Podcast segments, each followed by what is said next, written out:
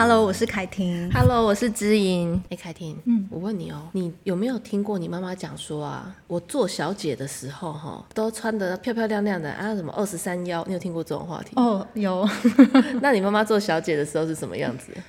我妈妈说哦，她她做小姐的时候，她会都会上指甲油。哦，真的，她就说她都会说，想当年我那时候才四十九公斤，四十八 公斤，哦，真是太令人怀念。而且我妈说她很喜欢穿洋装跟裙子，那我想说，为什么你你现在跟以前都不一样，变形了这样子？我觉得可能是当妈妈之后，有时候裤装真的比较方便。但我妈妈说，因为我妈妈是她算是在乡下长大的孩子，嗯，所以她也不是说打扮得很华丽，能在她的打扮范围内，她觉得女生有时候就是穿个裙子很优雅，她就会穿个裙子这样子。我跟你讲一件很好笑的事情哦，嗯、你你讲到这个让我想到高中的时候，我参加了古筝社，嗯，然后我那时候一直一心想要念国文系，对于诗词啊、古筝，我妈是长得很古典美的一个女性，嗯，但是她就喜欢做一些奇异的事情，或是戴那种呃复古的眼镜啊，穿漂亮的碎花裙，就跟我说，我做小姐的时候哈，我都是。弹吉他跟穿喇叭裤，嗯，然后他就说：“我女儿怎么是变成古人呢、啊？就是比我还要老派那样。”我发现很有趣的，就是说，在成为父母之前到成为父母之后，其实我们在每一个阶段都在形变。比如说，我们现在回头看我们国中烫那什么玉米须啊，奇装异服，有没有怪异的样子？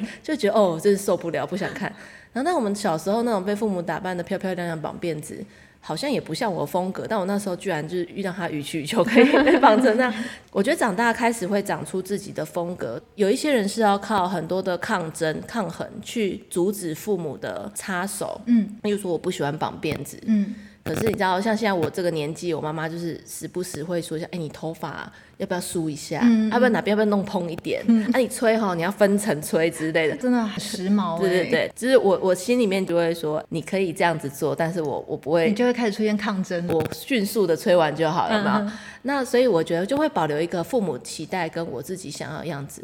我觉得这些声音呢、啊，其实共存起来，所谓我们那个时候的做小姐，你不觉得做小姐这段时间是一个很微妙的时段？是我们慢慢脱离父母，嗯，我们在自己成为父母的一个中间地带，嗯，这个中间地带的所有的做自己，又正被允许法定年龄，你可以允许做自己的这件事情，在此之前。你所谓的做自己，因为跟父母的监护绑在一起，嗯，所以父母的插手或是他怎么看待，对我们来说，那个声音就会变大，嗯，然后我觉得啊，要以法定年龄说，你成年之后你就做自己了，你就可以自己决定了，我觉得那是一个很大的转变，嗯，因为如果我们从小没有习惯。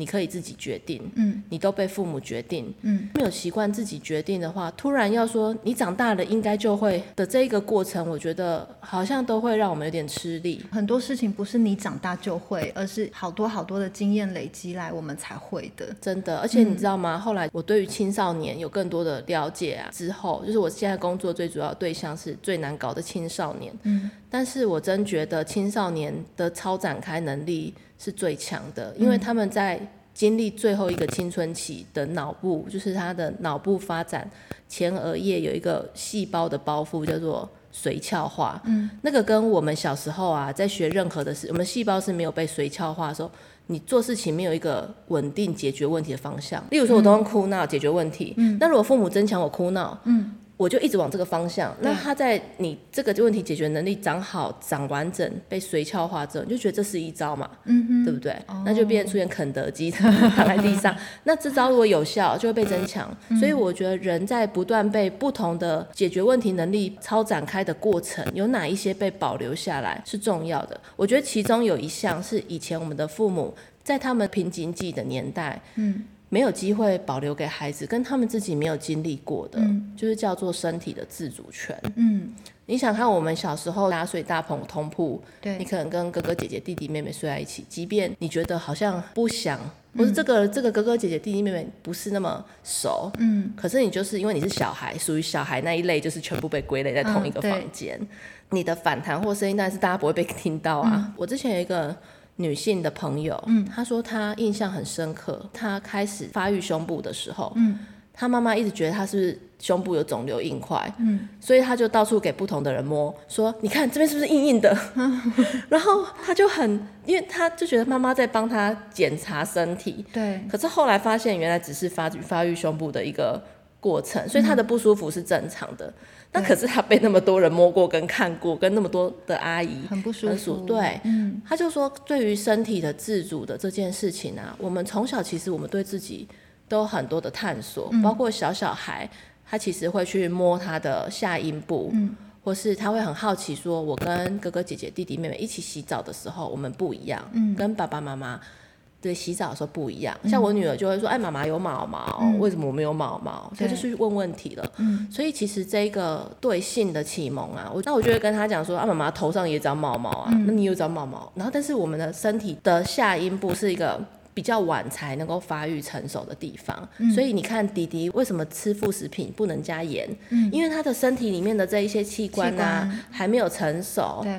那所以呢，你遮住三角裤穿的地方，补补穿的地方没有成熟，嗯，所以呢，我们不能乱摸它或者乱碰它，你摸它要洗手，嗯，就是我就会跟孩子去讨论，那是器官之一，嗯，然后虽然是如果是被包起来的地方都是隐私，嗯，我觉得对于孩子的自主的需求，如果很小就发生了，就是他对身体的掌握，或是我的身体不是随意被看，不是随意被家长怎么回应他，其实就很重要。那个不知道我们做小姐才学会的事，对，而是做小姐以前。你看很多人他是做小姐以后开始可以谈恋爱，就很快就被拔走了。为什么？因为可能家庭就是，如果假设他禁对严禁他什么话题，哎，结果他跟这个男生讨论的时候，他发现这个男生可以讨论，而且是。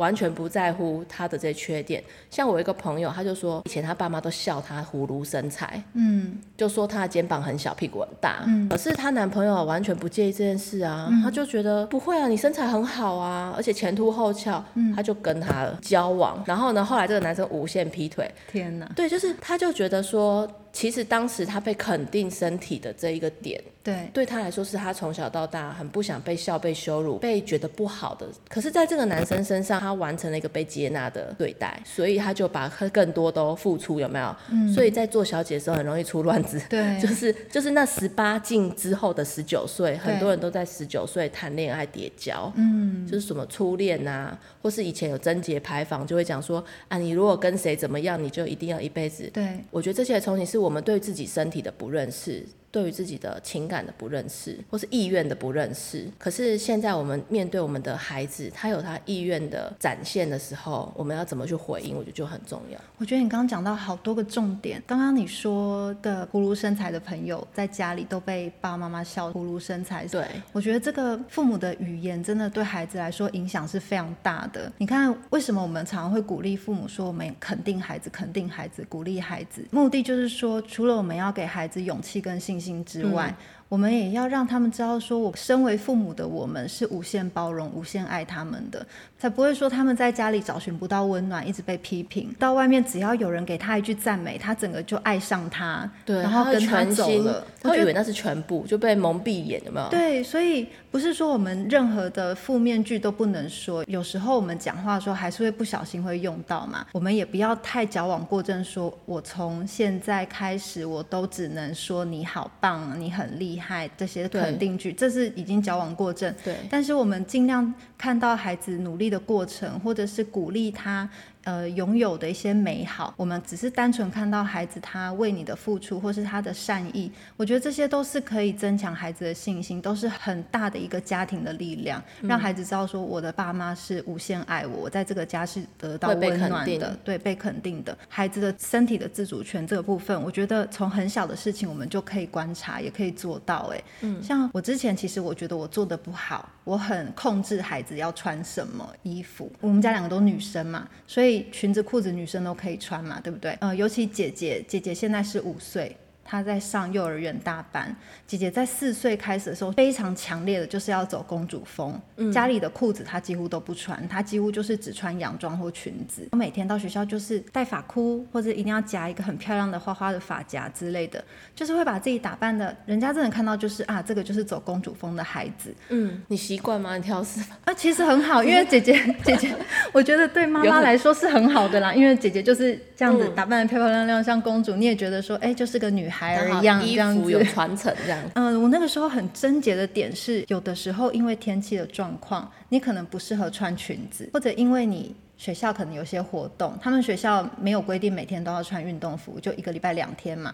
那那那两天不得已，他一定得穿裤子，其他时间他绝对穿洋装或裙子。可是有时候我也会觉得说，就会卡在妈妈的观念，因为你裤子不能穿，我买了这么多条新的裤子给你，你都不很受伤，很浪费，就会卡在妈妈的点。所以有的时候他坚持要穿裙子的时候，或是天气很冷的时候，他又正在感冒生病的状态，我就觉得我很过不去。嗯，我就会用比较不好的方。式，我的口气就会不自觉的变成有点在威胁恐吓。嗯、好，你穿啊，你穿啊，哎，反正我买给你裤子你都不穿，那我以后都不要买了。就是我会变成有一种这种负面的语句出现。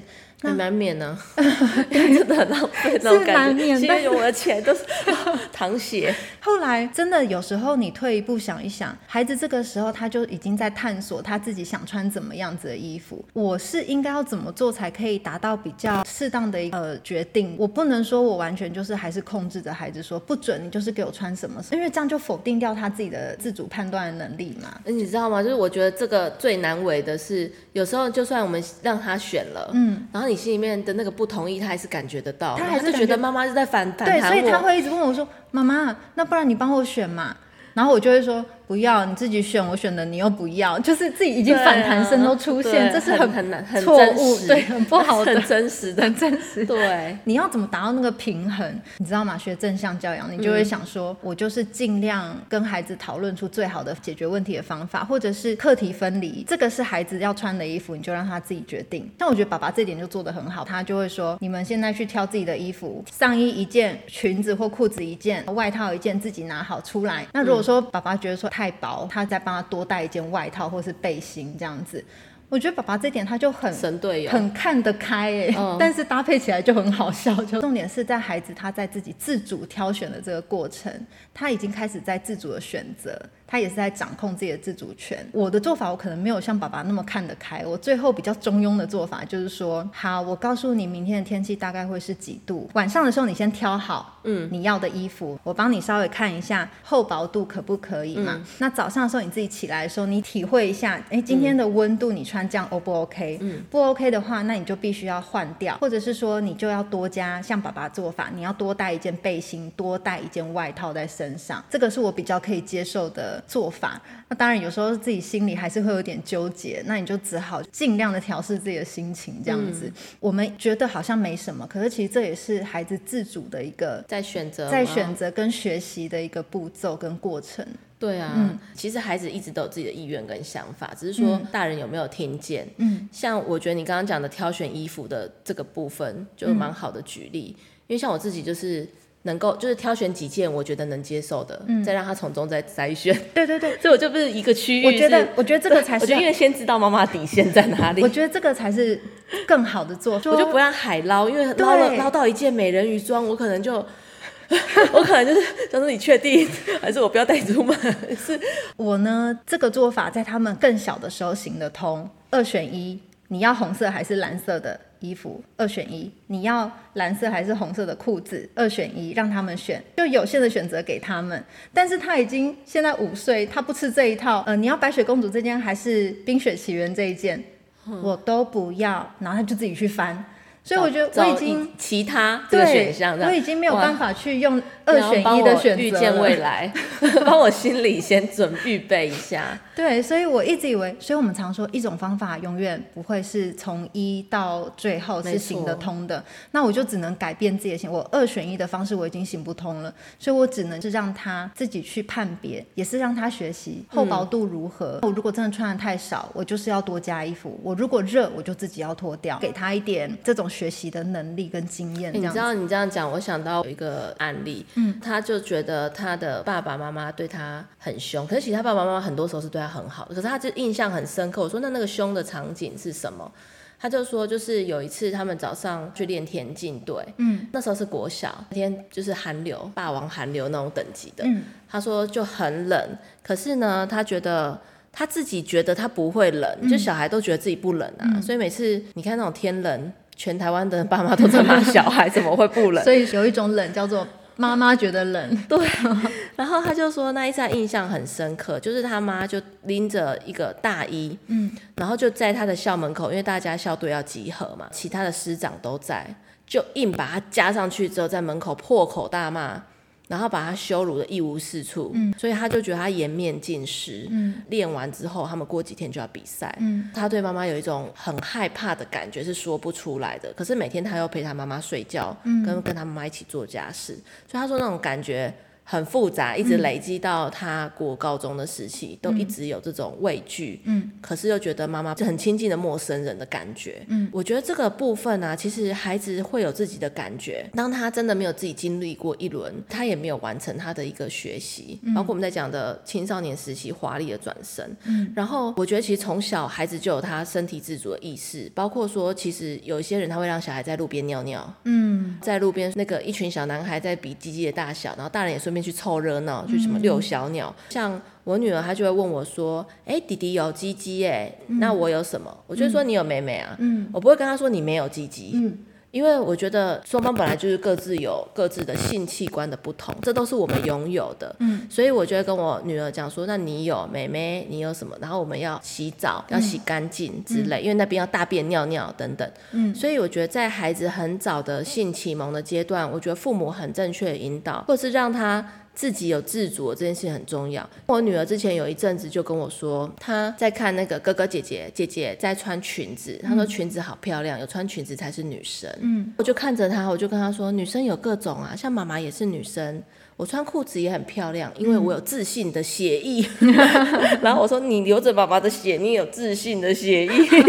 然后他就，我就说，你现在这样子也很漂亮，你只要你身上穿戴的是你喜欢的东西，嗯、然后你很有自信，其实就是漂亮。嗯，不一定拘泥在哪一种形式才是漂亮。嗯，然后他就有一种，哦、我有妈妈的血液，那种自信有没有被黄袍加身的感觉？对。还有当孩子遇到他身体能不能自主。的决定的这件事，因为孩子都有感觉啊。嗯、不熟的大人，他当然会觉得我害怕，我未必，嗯、然后我觉得想要跟他保持距离观望。嗯、我觉得这个缓冲的空间要留给孩子。嗯，我们最怕孩子那种人人好，然后就被抱走了。对，很多失踪儿童案件，那个反倒是我们会担忧跟焦虑的。这一点哦，我下一集聊好了。好，我们下一集聊。好，我们这一集讲不完，分上下集。对，分上下集好了。我是凯婷，我是知莹。Face 崩溃娃的镇定剂，我们下集见喽。